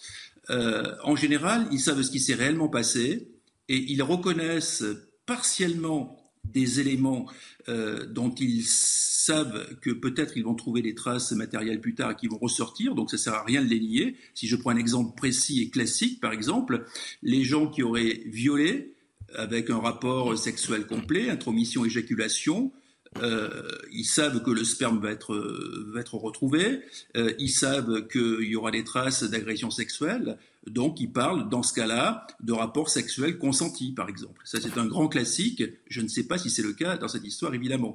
Donc généralement, les gens qui mentent euh, reconnaissent les faits qu'ils ne pourront pas nier par la suite, et puis s'efforcent de donner le change en ayant euh, un comportement le plus adapté possible et surtout de ne pas disparaître de la scène euh, de la vie quotidienne. Sinon, c'est un élément qui attirerait l'attention sur eux, évidemment, et ça, en général, ils cherchent à y échapper. François Bersani, encore une fois, on n'a pas encore tous les éléments de l'enquête et l'autopsie n'a pas encore... on attend bien sûr les résultats de l'autopsie, on parle d'une drogue puissante, on pense bien évidemment au GHB, la, la drogue du violeur, des violeurs, comme on le dit. Est-ce que le corps de Justine peut parler? On sait que cette drogue en général disparaît, mais on peut la retrouver dans l'urine en général. Alors l'avantage sur ce dossier, hum, c'est que le corps a été retrouvé assez rapidement, euh, donc que l'autopsie sera plus parlante sur un, corps retrouvé fraîchement euh, qu'un corps retrouvé très longtemps après les faits. Après, pour ce qui est des toxiques, oui, ils ont une durée, une durée de vie, euh, en tout cas pour être décelés, pour être repérés euh, dans, dans, le sang. Donc, je ne sais pas ce qui pourrait être retrouvé. je voulais juste compléter aussi sur ce que disait votre intervenant. Autre tendance lourde en général pour les mises en cause, c'est que, comme là, ça a été dit dans votre reportage, les mises en cause minimisent toujours la portée de l'acte violent. Là, on parle, le, présumé coupable parle d'une gifle, euh, enfin d'une gifle ou d'un coup euh, porté. Mm. On se rappelle que dans l'affaire de Nordal Lelandais, très longtemps, il était resté aussi sur une position euh, similaire. J'ai donné qu'un coup. Et puis, au final, on a su que ça n'était pas, ça n'était pas le cas. Donc, il y a eu en effet une tendance à minimiser les actes de violence, pensant que la sanction euh, prononcée par un jury populaire euh, sera différente si euh, vous minimisez les coûts portés. Jean-Pierre Bouchard, la drogue des violeurs, le GHB, en termes de préméditation, c'est un mode opératoire bien identifié oui, c'est un mode opératoire bien identifié. Là, pour l'instant, rien ne permet de le dire. Vous savez, l'alcool suffit largement pour rendre quelqu'un euh, comment dire, pour, affaisser ses défenses, son sens critique, sa méfiance. Euh, de fortes quantités d'alcool suffisent, mais peut-être qu'il y a d'autres toxiques. Euh, donc c'est tout l'intérêt de l'autopsie qui va révéler tout ça. Mais évidemment, le GHB est un signe patent de préméditation. Merci Jean-Pierre Bouchard. Jean-Pierre Bouchard qui est psychologue et criminologue. Merci encore d'avoir répondu à nos questions en direct dans Punchline, on attend bien évidemment avec impatience les résultats de l'autopsie. François Bersani, en général, est-ce que les corps des, défunts peuvent parler? Oui, alors c'est le médecin légiste n'est pas n'est pas magicien, donc euh, lui euh, il peut uniquement euh, comment dire, constater euh, ce que, le corps, euh, lui, présente. Il est donc parfois difficile d'interpréter euh, des lésions sur le, sur le, corps, sur le corps humain, mais bon, on a toujours affaire quand même à des, à des grands spécialistes dans cette discipline. Euh, donc oui, le, corps, le corps va parler. Et puis euh, il y a aussi, tout un travail, je pense, qui est fait par euh, nos collègues de la police judiciaire de Limoges aussi sur l'environnement, sur des recherches éventuelles en téléphonie. Enfin, on, ne va pas se contenter uniquement des résultats de l'autopsie, hein, de la partie médico-légale, ce qu'on appelle sur le corps. Il y a également, voilà, éventuellement du témoignage, de la vidéoprotection. C'est toute une batterie en fait. Et puis surtout, on ne va pas se contenter de l'aveu, puisqu'on sait très bien que l'aveu ne doit plus être la reine des preuves, puisque très souvent, euh, les euh, suspects, tout au cours de l'instruction, vont revenir sur les, sur les aveux. Donc on essaye euh, toujours d'étayer le dossier, de mettre des éléments qui sont indiscutables, parce que bah, l'aveu, lui, est, discutable. Voilà une semaine maintenant que Justine a été tuée. Vous le savez, a un véritable écho national. Quelles répercussions sur le comportement des jeunes femmes en saurait élément de réponse avec Maureen Vidal. Depuis plusieurs années, les Françaises prennent de plus en plus de précautions pour sortir la nuit. Entre appréhension de marcher seule dans la rue, se faire droguer ou encore suivre, les femmes redoublent de vigilance. Avec de tels événements comme l'affaire Justine vue pour la dernière fois à sa sortie d'une boîte de nuit, les Françaises adoptent de nouveaux comportements de prévention.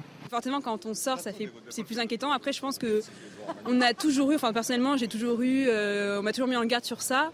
Et euh, déjà avant, je faisais attention, mais forcément, ça inquiète toujours plus de voir des choses comme ça qui arrivent forcément on est vigilant. Et je pense qu'on n'a pas le même regard que nos enfants. Euh, nous, en tant que mère, maintenant, on est plus inquiets. On fait très attention dès qu'elles sortent, dès qu'elles partent en voyage. On leur dit tu quittes pas ton verre des yeux, tu es une femme moderne, tu te payes tes propres verres. On est beaucoup plus vigilants, quitte parfois à énerver un peu nos filles, parce qu'on est trop, trop vigilants. Mais oui, je pense qu'on n'a pas le même regard. Nous, on est plus dans l'inquiétude et nos enfants sont peut-être plus dans le lâcher prise en disant non, mais c'est bon, ça arrive qu'aux autres. Quoi. Autre peur pour les jeunes femmes, se faire droguer à leur insu par une substance glissée dans leur verre.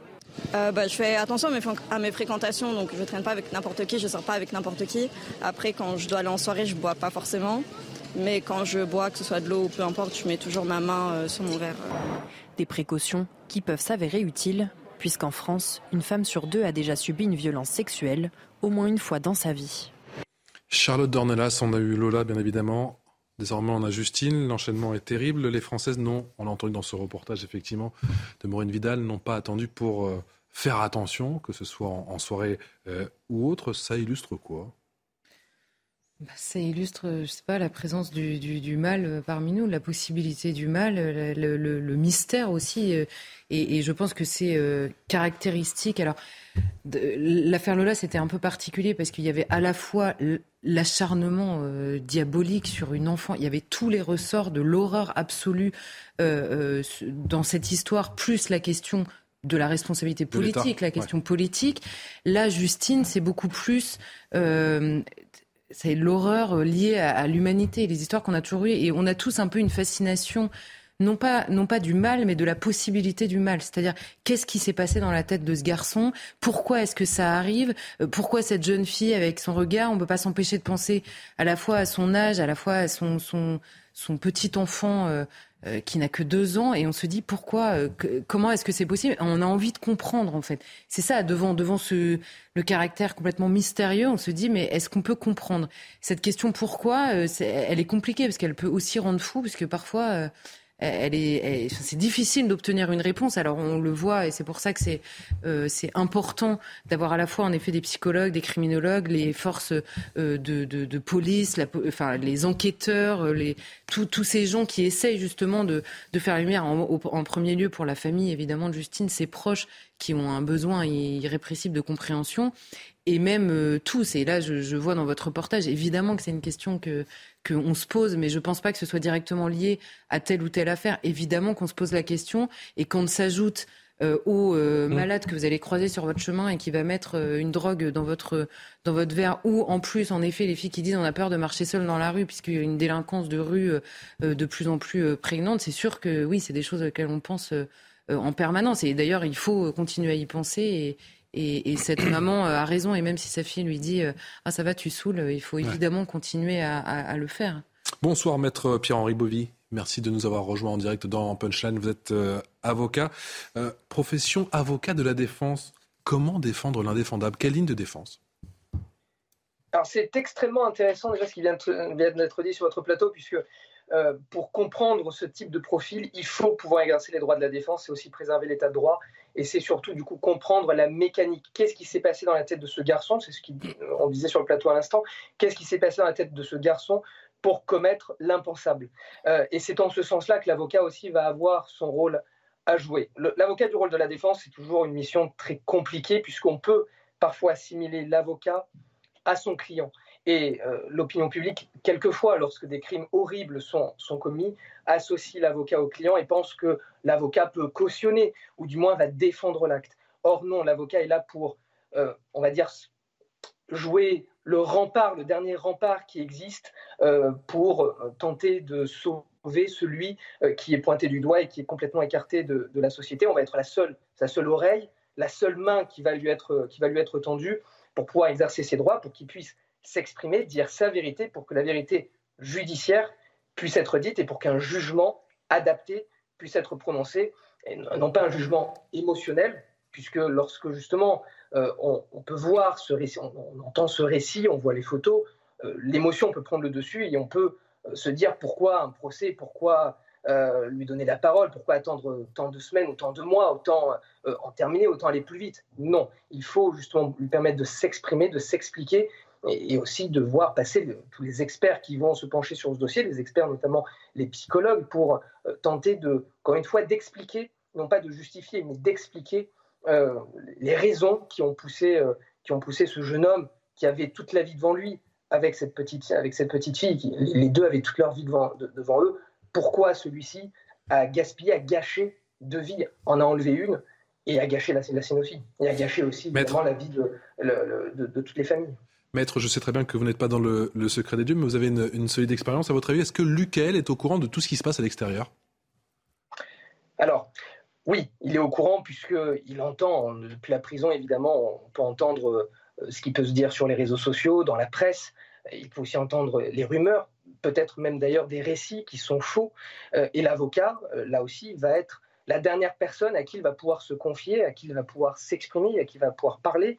Et c'est cet avocat-là qui euh, peut décider à ce moment soit de s'exprimer dans la presse pour peut-être faire taire des rumeurs, euh, peut-être annoncer euh, quelques éléments de vérité pour justement qu'on puisse éviter de spéculer sur tel ou tel point, ou alors au contraire plutôt garder, le, silence, conserver le secret évidemment professionnel hein, qui, qui régit notre déontologie et garder ces réponses-là au juge pour que l'instruction aussi puisse se passer le plus sereinement et le plus paisiblement possible. Ce qui est très difficile dans ce genre de dossier, justement, est de pouvoir garder un certain sang-froid et un certain calme pour que le juge d'instruction puisse euh, euh, effectuer les actes euh, nécessaires, agir en conscience professionnelle, pour que justement, encore une fois, l'émotionnel ne pénètre pas dans l'instance judiciaire. Et je pense que c'est très important, et ça va être aussi très important pour la famille des victimes, puisqu'encore une fois, lorsqu'on s'attarde justement sur, euh, sur le prévenu, sur le, mise en cause, et, qu'on essaie de préserver euh, euh,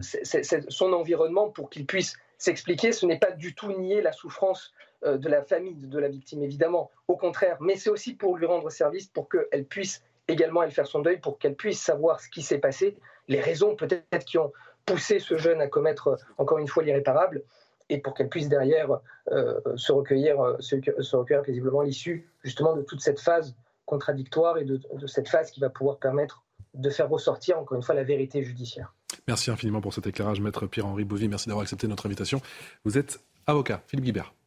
Oui, en écoutant cet avocat, je me disais ça fait penser évidemment au débat, entre guillemets débat, ce qui a eu lieu après le, le, le, meurtre de Lola, euh, oui, bien sûr qu'il y a besoin d'un procès. Euh, alors ça n'excuse pas qu'on soit bien d'accord. Il ne s'agit pas d'excuser ici des lenteurs de la justice, et on peut critiquer, on doit même critiquer les lenteurs de la justice. Mais un procès avec l'enquête euh, qu'un procès suppose permet justement d'avancer dans la compréhension de ce genre de tragédie qui, hélas, n'est pas euh, unique. Et donc, on a besoin d'un procès, non seulement pour que la famille fasse son deuil, euh, mais pour que la société puisse mieux comprendre ce qui s'est passé. Parce que ce qui me stupéfait dans cette affaire, mon intuition, mais elle ne vaut rien, mon intuition. Hein. Mon intuition, c'est que c'est un prédateur qui avait prémédité euh, son affaire et s'est tombé sur cette malheureuse jeune fille. comment peut-on repérer ce type de personnalité? Peut-on repérer ce type de personnalité, un garçon sans histoire, qui tout hein. d'un coup, euh, un, soir en boîte de nuit, euh, embarque une jeune fille Donc on a besoin d'un procès, on a besoin de comprendre. Oui, moi je, je, voudrais attirer votre attention sur un, point psychologique commun finalement aux deux affaires épouvantables que sont Lola et Justine. C'est que je me place du côté des familles des victimes. Vous avez besoin de savoir ce qui s'est passé, vous avez besoin de savoir ce qui s'est passé, et en même temps, vous êtes forcément dans la position où vous redoutez d'apprendre ce qui s'est passé. et cette espèce d'entre-deux pour les familles de victimes, c'est une seconde souffrance terrible. Sainte-Soline, deuxième journée anti-bassine, deuxième journée d'action cette fois-ci. Eh bien, ce sont des canalisations qui ont été coupées. Gérald Darmanin fait le point sur cette deuxième journée d'action dans les deux. C'est vrai que cette euh, ZAD qui, visiblement, va être formé. A tout de suite. 18h29 sur CNews, la dernière partie de Punchline. Voici les principaux titres de l'actualité de ce dimanche. Avec cette question, la crainte d'une nouvelle ZAD. Sainte-Soline va-t-elle devenir le nouveau Notre-Dame-des-Landes Manifestation interdite, mais deuxième journée d'action dans les Deux-Sèvres. Un groupe de manifestants a sectionné une canalisation. Il s'agit de l'une des six branches, visiblement d'arrivée d'eau de la future bassine. Dans un instant, la prise de parole de Gérald Darmanin, le ministre de l'Intérieur, qui fera le point sur la situation après ce week-end de mobilisation. Après l'horreur, le deuil en Corée du Sud, au moins 153 morts suite à un mouvement de foule. Ça s'est passé hier à Séoul lors des festivités euh, d'Halloween. Un Français se trouve parmi les victimes, confirme le Quai d'Orsay d'enquête a été ouverte. Les exportations de céréales depuis les ports ukrainiens sont à nouveau impossibles en raison du blocus russe. L'UE exhorte la Russie à revenir sur sa décision de suspendre l'accord sur leur acheminement. Cela met en danger la principale voie d'exportation de céréales et d'engrais dont nous avons besoin pour répondre à la crise alimentaire, a dit aujourd'hui le chef de la diplomatie européenne, Joseph Borrell. Priorité au direct, Gérald Darmanin s'exprime sur la situation à Sainte-Soline du département des Deux-Sèvres ainsi que l'ensemble des agents de préfecture et les gendarmes euh, très mobilisés, des gendarmes qui sont venus de toute la France, euh, plus de 1700 euh, gendarmes qui, dans les Deux-Sèvres, ont maintenu l'ordre républicain et ont réussi à empêcher les activistes, les manifestants, dont une grande partie était très violents, j'y reviendrai, d'occuper le lieu dit du projet des bassines empêchant ainsi une ZAD de, se construire et empêchant euh, bien évidemment euh, le projet de, se faire. Le, but de cette euh, exemplarité du nombre de gendarmes et d'intervention de la, préfète du département était évidemment d'empêcher cette installation, ce qui a été réussi et je les remercie sincèrement. Nous l'avons fait pour l'ordre républicain. Je rappelle que cette manifestation a été interdite depuis de nombreux jours. Je rappelle que des décisions de justice ont toutes été rendues en faveur euh, de l'état de droit qui interdisait cette manifestation et qui consolidait ce projet. Ça a été fait aussi pour nos agriculteurs. Et je veux avoir ici une pensée toute particulière pour ces agriculteurs, ceux des Deux-Sèvres, mais partout en France, qui travaillent euh, courageusement, euh, qui nourrissent les Français et qui ont en face d'eux des activistes extrêmement violents. Et l'État est là pour les, pour les protéger.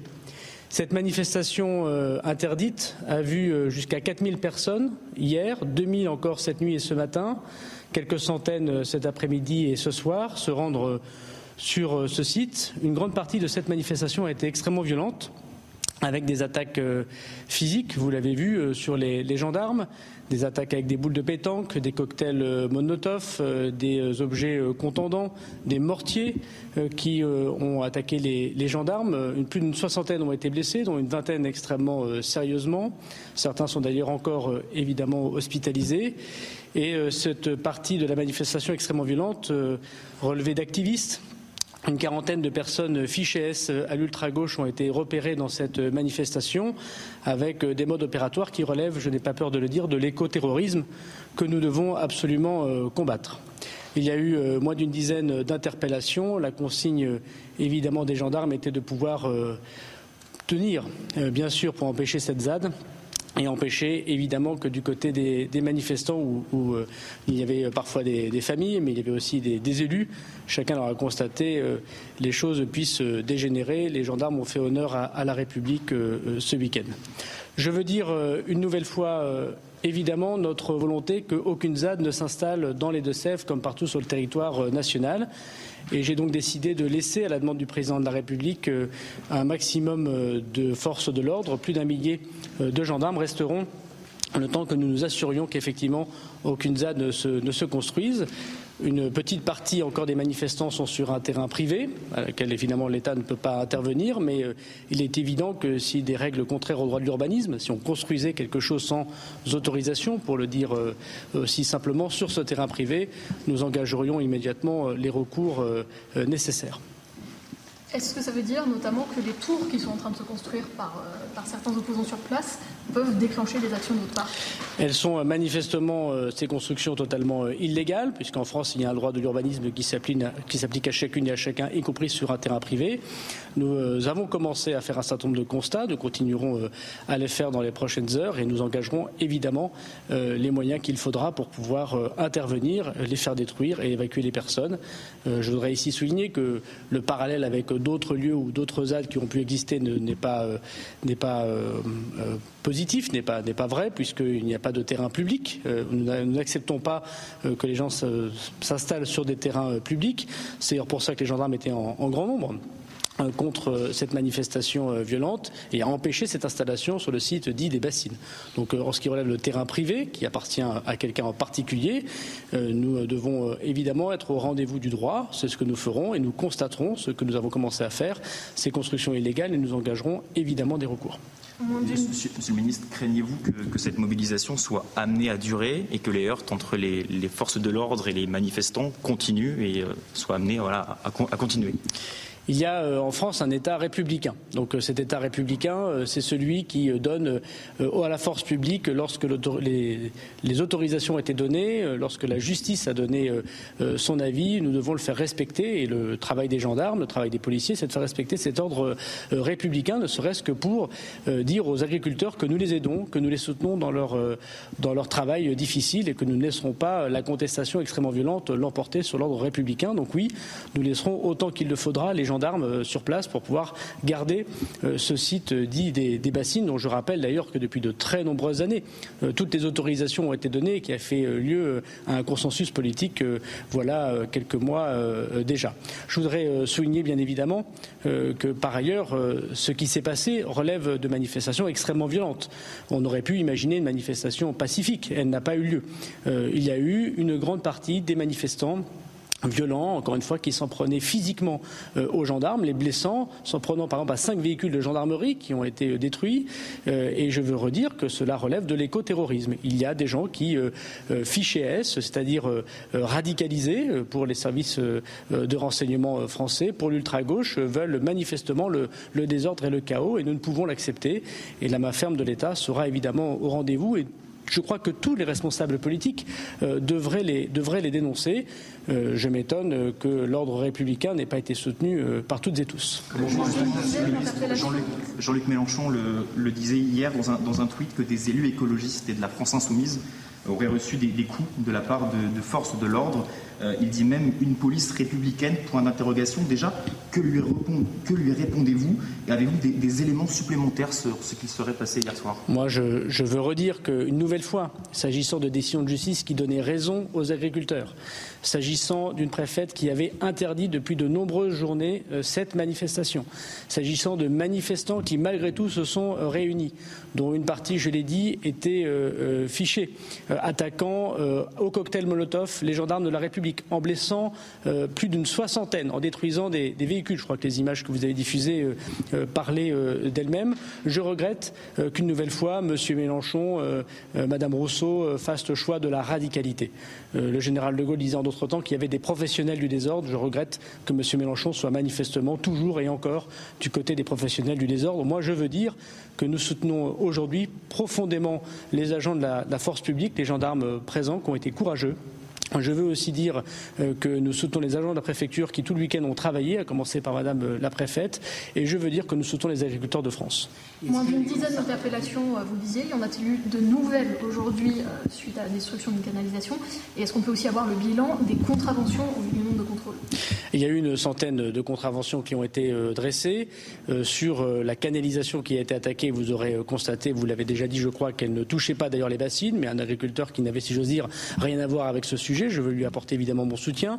Je sais que Monsieur le ministre de l'Agriculture, avec lequel je me suis entretenu tout le week-end comme le ministre de la Transition écologique, a apporté son soutien à cet agriculteur qu'il a pu avoir téléphoniquement. Il est évident qu'une fois que la plainte sera déposée par cet agriculteur, nous mettrons en place, sous l'autorité judiciaire, les diligences qu'il faudra pour retrouver leurs auteurs et évidemment les présenter devant la justice. Et celui des mobilisations, de nouvelles concertations pour avoir lieu sur ce projet Moi, je suis ministre de l'Intérieur. Ce que je voulais vous dire ici, c'est que ce week-end d'ordre public a été éprouvant.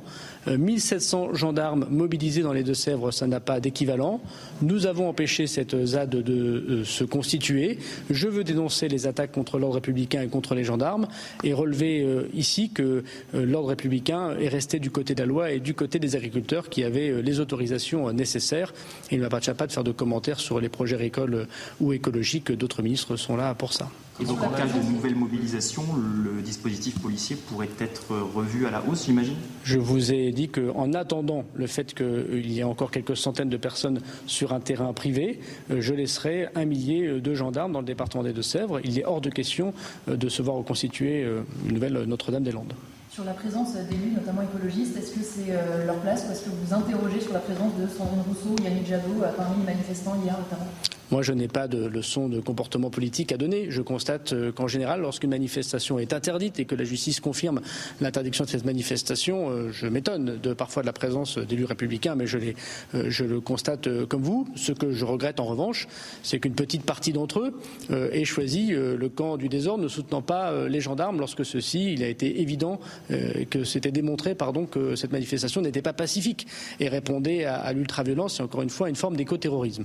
Voilà, je le regrette profondément. J'ai constaté d'ailleurs que euh, plusieurs élus avaient été pris à partie à l'intérieur de cette manifestation, mais ce qui euh, serait sans doute le mieux pour l'ensemble de la classe politique qui croit à la démocratie euh, représentative, aux décisions de justice, à l'état de droit, ce serait de condamner fortement cette manifestation qui s'est tenue de manière illégale et qui a voulu, je l'ai vu de mes propres yeux, si j'ose dire, par l'intermédiaire des remontées d'informations des gendarmes, des renseignements territoriaux ou des services de la préfecture, attaquer encore une fois des gendarmes euh, qui ne faisaient que faire respecter l'outil euh, des agriculteurs et respecter des décisions de justice.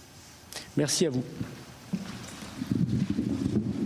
Voilà pour cette euh, prise de parole de Gérald Darmanin depuis la place Beauvau. Gérald Darmanin qui nous fait un point sur la situation après ce euh, week-end de euh, mobilisation avec cette manifestation interdite. Voilà ce qu'a rappelé Gérald Darmanin qui a donc salué le travail des forces de l'ordre. 1700 policiers et gendarmes, un millier de gendarmes, on a beaucoup parlé, un millier de gendarmes, c'est ce qu'on apprend, va donc rester. François Bersani, on va en parler dans un instant sur place, sur le terrain, le temps qu'il le faudra risque de durer. Ça aussi, on le verra.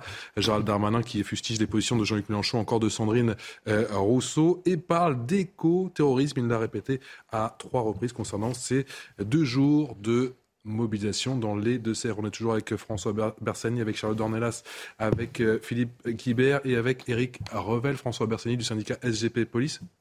Un millier de gendarmes mobilisés. Mais pendant combien de temps? C'est parti pour durer, non? Oui, j'ai pas ma boule de, cristal, Patrice Boisfer, mais euh, le ministre, en tout cas, se montre ferme sur les prix, c'est-à-dire qu'il a bien dit en fin d'intervention euh, qu'il ne voulait pas, enfin, il et l'État euh, ne voulaient pas voir se reconstruire une zone à défendre telle que celle en, Loire-Atlantique. moi, je m'adresse aujourd'hui à ces élus qui donc ne se désolidarisent pas de ce rassemblement pour leur dire qu'aujourd'hui, 1700 gendarmes, voire 1000 dans les jours qui viennent ont euh, pour la sécurité des Français mieux, euh, mieux à faire et il serait plus utile dans d'autres zones euh, pour assurer la sécurité des Français et des Françaises et que de les voir aujourd'hui monopolisés pour un problème au départ d'irrigation. le ministre parle d'éco-terrorisme. Ce qui est intéressant aussi, c'est qu'il indique que des fichiers S de la mouvance ultra-gauche, Charlotte en, a parlé à plusieurs reprises, donc de, euh, l'extrême gauche et de ces mouvements ultra-violents euh, ont été repérés sur place. Donc ce qui est dommageable, en tout cas pour la société, c'est qu'aujourd'hui, on monopolise des forces pour protéger euh, l'état de droit et pour faire respecter des décisions de justice, alors que euh, voilà, il y a d'autres moyens de, de contester euh, ce genre d'installation, si tant est qu'elle se soit contestable. Charlotte Dornelas, c'est pas un secret, c'est pas une surprise plutôt. Gérald Darmanin a affiché une fois encore sa détermination face à ces manifestants. Il parle, il l'a répété à de multiples reprises, d'éco-terrorisme. Mais vous n'avez pas le sentiment qu'il crie victoire? Qu'il crie victoire? Ouais. Bah, c'est-à-dire qu'il ne va pas arriver en disant on est complètement. À l'entendre, on a le sentiment que la ZAD, ne va pas se former. Oui, alors justement, c'est bah, souvent avec Gérald Darmanin, il affiche en effet une détermination qui, euh, qui explique le résultat avant, euh, avant parfois qu'il ait lieu, et en même temps. Euh, je répète, il n'allait pas arriver en disant bon les gars, on est complètement débordés à Sainte-Soline, on ne sait pas comment faire. Donc évidemment, moi, moi ce qui m'intrigue beaucoup, alors c'est peut-être plus une question qu'un commentaire, c'est 1000 gendarmes dans les jours à venir. Or, il nous disait qu'il restait quelques centaines de personnes sur place. Donc, soit ils ont des informations qu'on n'a pas sur la possible mobilisation dans les jours à venir, soit 1000 gendarmes sont nécessaires. C'est-à-dire quoi pour Je pense qu'il a vu comme nous les images de... Forcer, pour forcer à déloger... Euh, les, bah, les images des tours, effectivement, d'ailleurs, la question lui a été posée, des tours qui commencent à se. Ça me paraît énorme, en fait, en termes de. construire, se mettre en place. Alors, je, ne connais pas euh, ce métier-là. C'est-à-dire qu'il faut économiser aussi les forces, c'est-à-dire que si on veut assurer une surveillance H24. 500 le, 500 le jour, 500 la nuit? Voilà, en, gros, les gendarmes sont des horaires, des amplitudes horaires importantes. Euh, mais voilà, je pense que c'est mm. aussi pour, pour euh, prévenir éventuellement une évacuation, puisqu'il explique que s'il y avait des constructions en dur de, bâtiments, il solliciterait la, la force publique après des décisions de justice. Mhm. Donc voilà, il, se garde une, une, poire pour la soif, comme on pourrait dire, euh, pour euh, faire en sorte que toute nouvelle tentative d'introduction sur le site ou euh, d'opposition violente soit maîtrisée rapidement sans avoir besoin de refaire revenir des, des renforts des quatre coins de la France. Philippe Guibert. Moi, je ne sais que Gérald Darmanin, au moment où il a fait cette annonce, le maintien de 1000 gendarmes sur place, a précisé à la demande du président de la République. Mm. Et donc je ne sais pas quel est le sens de cette référence au président de la République, mais j'en vois qu'une, hein, j'en vois qu'un, pardon. C'est celui vraiment d'avoir un rapport de force qui est favorable à l'État pour empêcher toute installation de Nazad. Et donc effectivement, comme vous le disiez, euh, Patrice, il est, euh, il est très affirmatif. Euh, et donc ça veut dire qu'il a une obligation de résultat dans les jours qui viennent. Parce qu'après avoir fait cette annonce-là, il me semble difficile de constater que dans trois jours, finalement, il y a une ZAD qui est en train de s'installer ou alors sa crédibilité euh, perdrait beaucoup. Ce ne serait pas la première fois. Non, ce ne serait pas la première fois. Être mauvaise langue. Bah, on peut saluer le discours de fermeté euh, du ministre de l'Intérieur, comme euh, d'habitude, comme euh, souvent. Maintenant, par définition, le temps lui est compté, parce que maintenir 1000 gendarmes pendant des jours, des semaines, des mois, c'est pas possible. Donc la question qu'il doit se poser, et j'imagine que le président de la République a dû lui poser, c'est dès l'instant où on va alléger le dispositif, combien de temps mettront ces écologistes radicaux à, installer leurs ZAD. Et surtout que l'équation est, d'autant plus compliquée que là, il y a, une partie qui est, privée, il y a un terrain Bien privé. sûr, il y a un terrain privé dont un agriculteur a donné l'autorisation pour être, pour être, pour que les manifestants euh, soient là, mais sans doute pas pour qu'ils coupent des canalisations comme on l'a vu. Euh, à la discussion, comme on l'a vu tout à l'heure. Alors, la difficulté aussi pour un Gérald Darmanin, je vais, je vais avoir la cruauté de rappeler cet épisode. Euh, vous vous souvenez que quand l'imam, euh, la décision de justice, ouais, décision de justice a été prise, il s'est, il s'est précipité, je me souviens, pour faire euh, pareil une déclaration en disant c'est la victoire de la République. Je pense que c'est long terme. Et puis après, on a appris que l'imam était introuvable et qu'il avait fui en Belgique. Je, je lui souhaite pas le même destin sur cette affaire, mais en réalité, oui, je, je pense que Philippe a raison. Le fait que ce soit à la demande du président de la République, ça veut dire qu'on lui demande d'avoir des résultats on lui demande d'avoir des résultats, on lui demande à ce qu'une ZAD ne, vienne pas s'installer. Et si c'est le les sondages, la ce sera une défaite de la République. Charlotte. Non, mais c'est marrant, je pensais exactement à l'imam Iqiyoussen parce que, notamment, euh, quand Gérald Darmanin explique la situation, précise le degré de violence avec les outils utilisés lors de la manifestation, les boules de pétanque, etc. Et, euh, et on a vu tout à l'heure des, des, des, militants, des voyous, des délinquants, je ne sais pas, euh, sur le terrain le lendemain de cette manifestation, si elle a disqueuse une, une comment ça s'appelle, une canalisation, et de l'autre côté, le ministre de l'Intérieur sur recommandation du président de la République qui dit voilà, c'est un terrain privé. Donc, euh, nous ferons les recours s'il y a. On sent la, comment dire, la, lourdeur, on va dire, de la machine d'État qui est obligée de passer devant, euh, en effet, le tribunal pour faire un recours, ce que ne font pas précisément ces manifestants. Et là est caractérisé, exactement comme dans l'affaire IQSEN, le, les, les, comment dire, les empêchements euh, qui pèsent parfois sur la force publique, euh, alors qu'en face, on a des mmh. gens à la fois déterminés, souples et rapides, on va dire, dans, euh, c'est vrai de toute la délinquance, je crois, hein, mais c'est encore vrai aujourd'hui. En rappelant qu'une partie du terrain est, privée et que du coup, ce n'était pas le même cas, on ne pouvait pas faire le parallèle avec Notre-Dame-des-Landes. C'est ce qu'il a voulu dire. Il a utilisé le terme. Concrètement, on va rien pouvoir faire. Bah, il s'excuse un peu, oui. Ah oui, enfin, bah effectivement, il y a un obstacle juridique qui est que c'est un terrain privé et donc l'État peut pas euh, euh, envoyer la troupe, si j'ose dire, des mille gendarmes pour dégager le terrain comme il pourrait le faire sur un terrain public. Je remarque qu'il a utilisé le terme d'écoterrorisme. À ma connaissance, je parle sous votre contrôle, je, je, je crois que c'est une des premières fois. Moi, je parlais tout à l'heure euh, de militants extrémistes dont un des critères, c'est l'usage de la violence. Écoterrorisme, bon, euh, Pour moi, il a le mot terrorisme est, est, extrêmement lourd, euh, puisqu'au terrorisme, on pense forcément au fait de, de tuer, euh, de tuer, des, de, de, tuer des gens. C'est déjà un terme utilisé, dit François Darcini, mais pas par, le, les services de renseignement. Les services de renseignement. des boules de pétanque ou tirer au mortier sur des forces de l'ordre, c'est par définition pas seulement vouloir les blesser, mais vouloir aussi peut-être les tuer. Oui, mais je trouve que c'est une extension du mot terrorisme, parce qu'il y a d'autres manifestations. François Darcini, on sait ou on se doute que ce sont peut-être les plus radicaux qui restent justement dans le campement Ou pas forcément?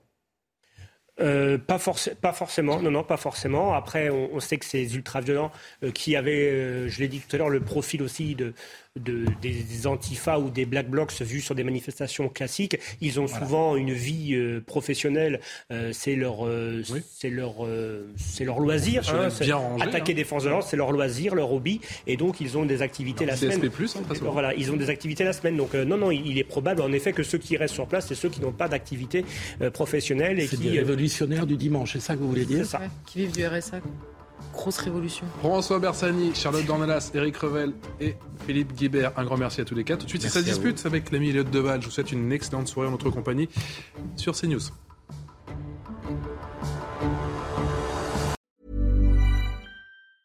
Mom deserves the best, and there's no better place to shop for Mother's Day than Whole Foods Market. They're your destination for unbeatable savings, from premium gifts to show-stopping flowers and irresistible desserts. Start by saving 33% with Prime on all body care and candles. Then get a 15-stem bunch of tulips for just $9.99 each with Prime. Round out Mom's menu with festive rosé, irresistible berry chantilly cake, and more special treats. Come celebrate Mother's Day at Whole Foods Market.